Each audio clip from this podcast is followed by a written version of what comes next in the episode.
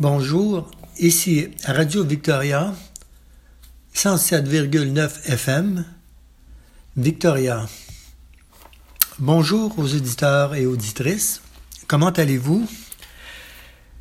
Cette fois-ci, je vais débuter euh, un texte. Je vais vous présenter un, un auteur. Et la première partie, le premier segment de cette émission-là va être consacré à, va être euh, d'envergure politique, je dirais. Et le deuxième segment sera davantage euh, poétique. Euh, on pourrait la qualifier de une fin de journée ou la fin d'une existence.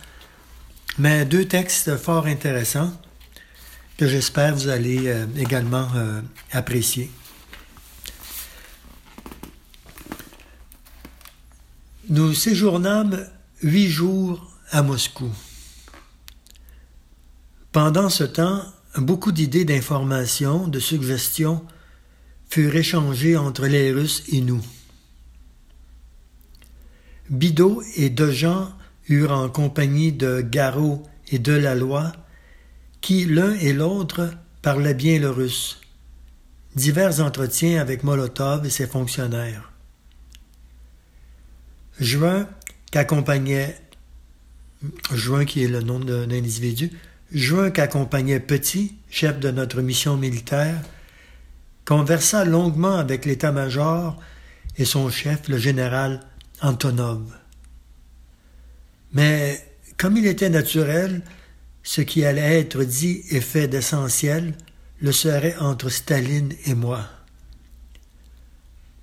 En sa personne et sur tous les sujets, j'eus l'impression d'avoir devant moi le champion, rusé et implacable d'une Russie recrue de souffrance et de tyrannie, mais brûlant d'ambition nationale.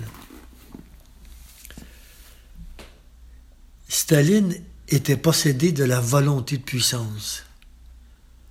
Rompu par une vie de complot à masquer ses traits et son âme, à se passer d'illusions, de pitié, de sincérité, à voir en chaque homme un obstacle ou un danger, tout chez lui était manœuvre, méfiance et obstination. La révolution, le parti, l'État, la guerre, lui avaient offert les occasions et les moyens de dominer. Il y était parvenu, usant à fond des détours de l'exégèse marxiste et des rigueurs totalitaires, mettant au jeu une audace et une astuce surhumaine, subjuguant ou liquidant les autres. Dès lors, Seul en face de la Russie, Staline la vie mystérieuse, plus forte et plus durable que toutes les théories et que tous les régimes. Il l'aima à sa manière. Je vais sauter quelques paragraphes et avancer davantage dans les périodes d'échange entre les deux personnages. À l'heure de nous rendre au dîner offert par Staline, les négociations étaient toujours au point mort. Jusqu'au dernier moment, les Russes s'étaient acharnés à obtenir de nous tout au moins un communiqué qui proclamerait l'établissement de relations officielles entre le gouvernement français et le comité de Lublin et qui serait publié en même temps que l'annonce du traité franco-russe. Nous n'y avions pas consenti. Si j'avais décidé à ne pas engager la responsabilité de la France dans l'entreprise d'asservissement de la nation polonaise, ce n'était pas parce que j'eusse d'illusions sur ce que ce refus pourrait avoir d'efficacité pratique. Nous n'avions évidemment pas les moyens d'empêcher les soviets de mettre leur plan en exécution. D'autre part, je pressentais que l'Amérique et la Grande-Bretagne laisseraient faire. Mais de si peu de poids que fut dans l'immédiat l'attitude de la France, il pourrait être plus tard important qu'elle l'eût prise à ce moment-là. L'avenir dure longtemps. Tout peut un jour arriver, même ceci, qu'un pacte conforme à l'honneur et à l'honnêteté apparaisse en fin de compte comme un bon placement politique. 40 Russes, commissaires du peuple, diplomates, généraux, hauts fonctionnaires, presque tous en brillant uniforme, se trouvaient réunis dans le salon du Kremlin où les Français furent introduits. L'ambassadeur des États-Unis et le chargé d'affaires britannique étaient présents. Nous étions montés par l'escalier monumental, décoré des mêmes tableaux qu'au temps du, tsar. On y voyait représenter quelques sujets terrifiants. La furieuse bataille de Lirtich, Ivan le Terrible étranglant son fils, etc. Le maréchal serra les mains et conduisit ses invités à la salle à manger. Nous sommes en période de guerre. La table étincelait d'un luxe, d'un luxe inimaginable. On servit un repas stupéfiant. Staline et moi, assis l'un près de l'autre, causâmes à bâton rompu. Soudain, le tableau changea. L'heure des toasts était arrivée. Staline se mit à jouer une scène extraordinaire. Il eut d'abord des mots chaleureux pour la France et aimables à mon intention. J'en prononçai de la même sorte à son adresse et à celle de la Russie. Il salua les États-Unis et le président Roosevelt, puis l'Angleterre et Churchill, et écouta avec componction les réponses de Harriman et de Balfour. Il fit honneur à Bidault, à Juin, à chacun des Français qui étaient là, à l'armée française, au régiment, ainsi de suite. Trente fois, Staline se leva pour boire à la santé des Russes présents. L'un après l'autre, il les désignait Molotov, Beria, Bulganim, Bulganine, euh, Voroshilov, Mikoyan, Kaganovitch, etc. Commissaires du peuple eurent les premiers apostrophes du maître. Il passa ensuite aux généraux et aux fonctionnaires. Pour chacun d'eux, le maréchal indiquait avec emphase quels étaient son mérite et sa charge. Mais toujours, il affirmait et exaltait la puissance de la Russie. Il criait, par exemple, à l'inspecteur de l'artillerie Voronov, à ta santé C'est toi qui as la mission de déployer sur les champs de bataille le système de nos calibres. C'est grâce à ce système-là que l'ennemi est écrasé en largeur et en profondeur. Vas-y, hardi, pour tes canons. S'adressant au chef d'état-major de la marine, amiral Kuznetsov, on ne sait pas assez tout ce que fait notre flotte. Patience, un jour nous dominerons les mers. Interpellant l'ingénieur et l'aéronautique euh, Yakovlev, qui avait mis au point d'excellents appareils de chasse Yak, je te salue. Tes avions balaient le ciel. Donc ainsi poursuit euh, Staline son discours. Je vais sauter un peu plus loin, toujours dans la même cérémonie, qui est très longue d'ailleurs. La cérémonie revêtit une certaine solennité. Des photographes russes opéraient muets et sans exigence. Les deux ministres des Affaires étrangères, entourés des deux délégations, signèrent les exemplaires rédigés en français et en russe. Staline se montra beau joueur. Beau joueur. D'une voix douce, il me fit son compliment. Vous avez tenu bon. À la bonne heure. Il leva son verre en l'honneur de la France, qui avait maintenant ses chefs, des chefs résolus, intraitables, et qu'il souhaitait grande et puissante, parce qu'il fallait à la Russie un allié grand et puissant. Vive la France, vive l'amitié de la France, de la Pologne et de la Russie. Il me regarda, il me regardait. Qu'en pense M. de Gaulle?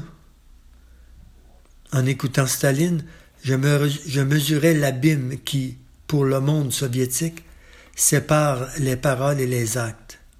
Je ripostai, je suis d'accord avec ce que M. Staline a dit de la Pologne, et souligné oui, d'accord avec ce qu'il a dit. Les adieux prirent de son fait une allure d'effusion. Comptez sur moi, déclara-t-il. Chez vous, si la France avait besoin de nous, nous partagerons avec vous jusqu'à notre dernière soupe.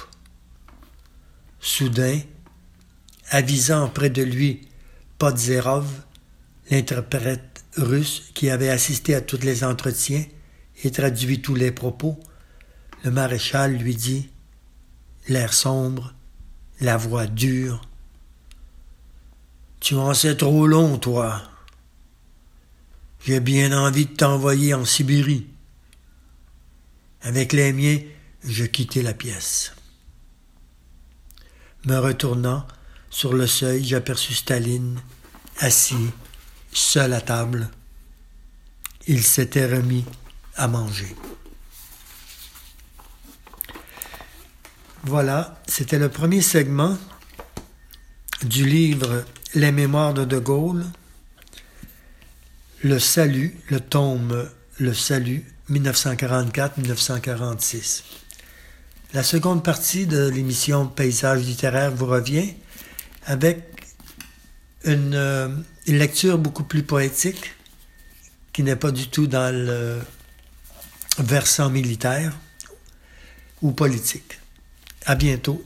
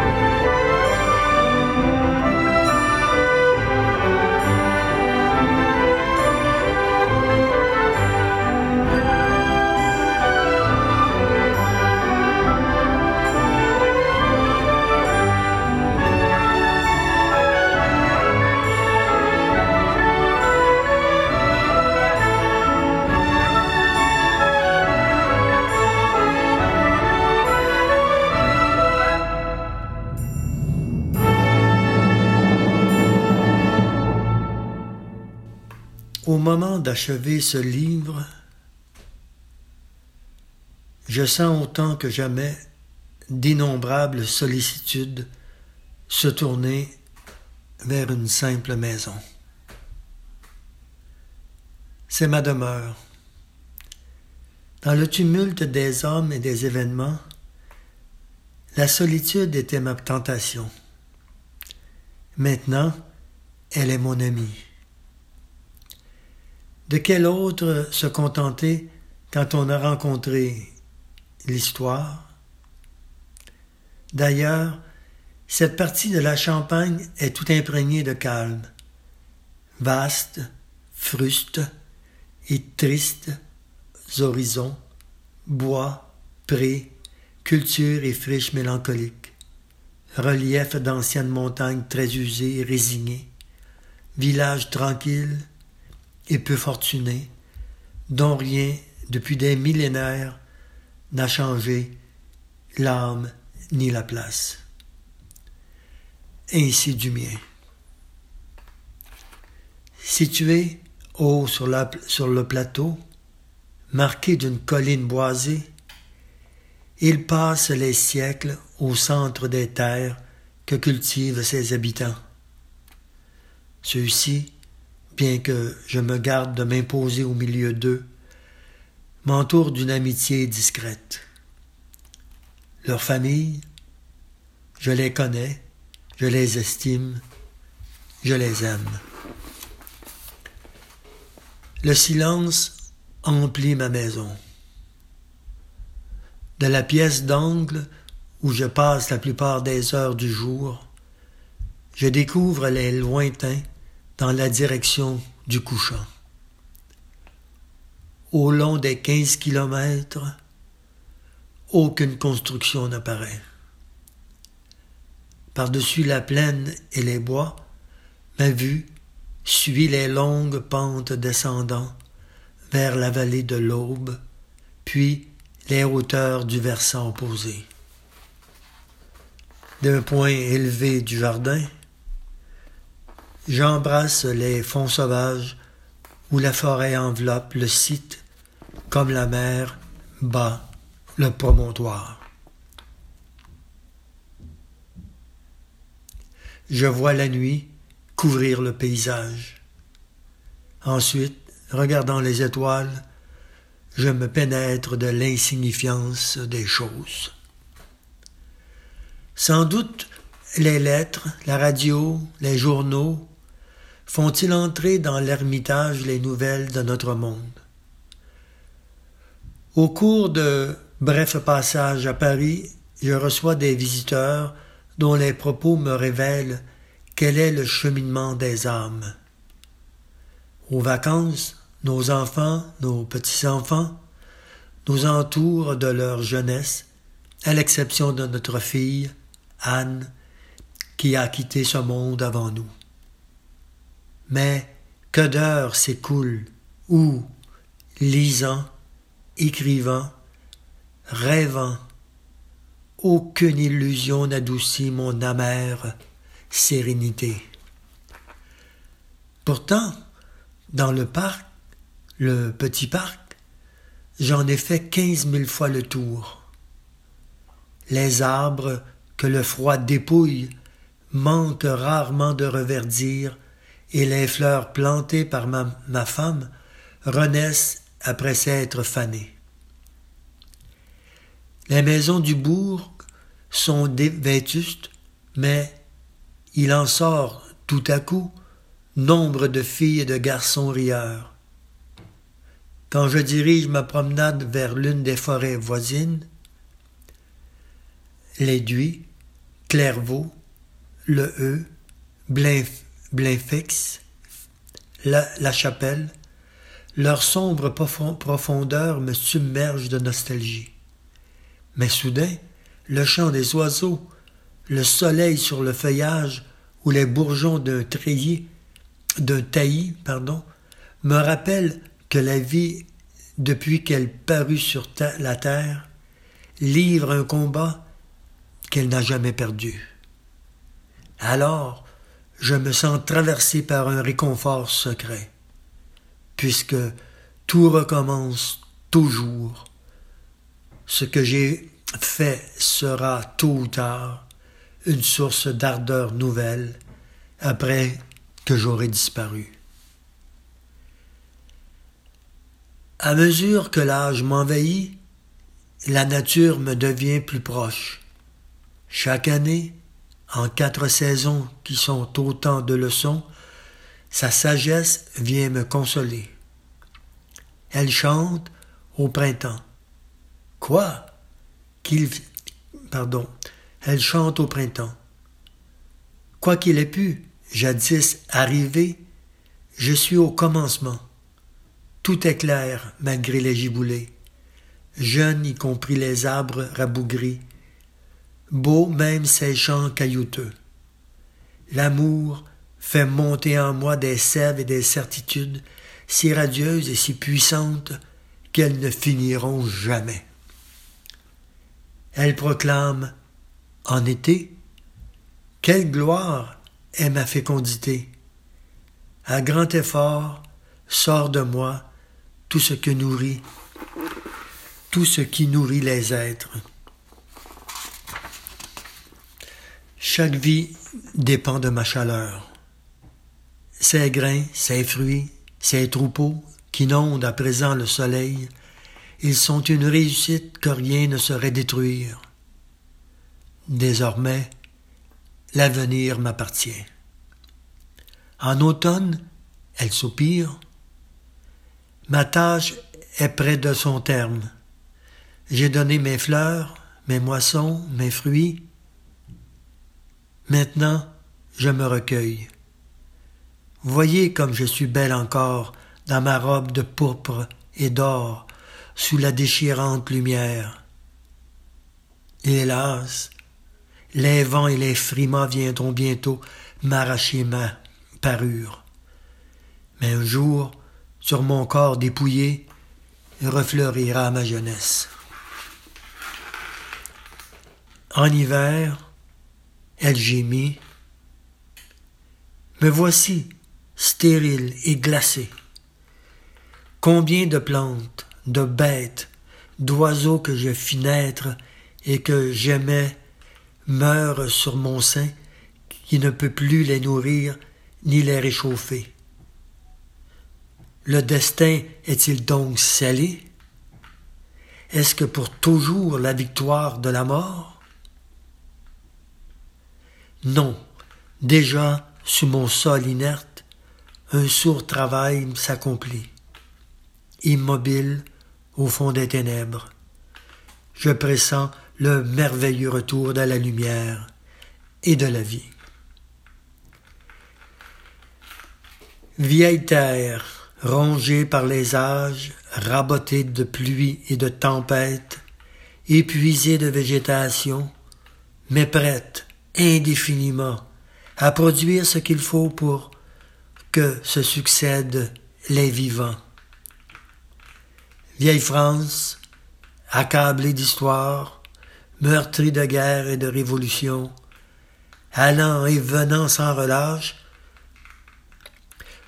de la grandeur au déclin, mais redressée de siècle en siècle par le génie du renouveau. Vieil homme recru, d'épreuves détachées des entreprises, sentant venir le froid éternel, mais jamais là de guetter dans l'ombre la lueur de l'espérance. Voilà, c'était une lecture tirée d'un tome, d'un des tomes de Charles de Gaulle, Mémoire de guerre, le salut 1944 à 1946.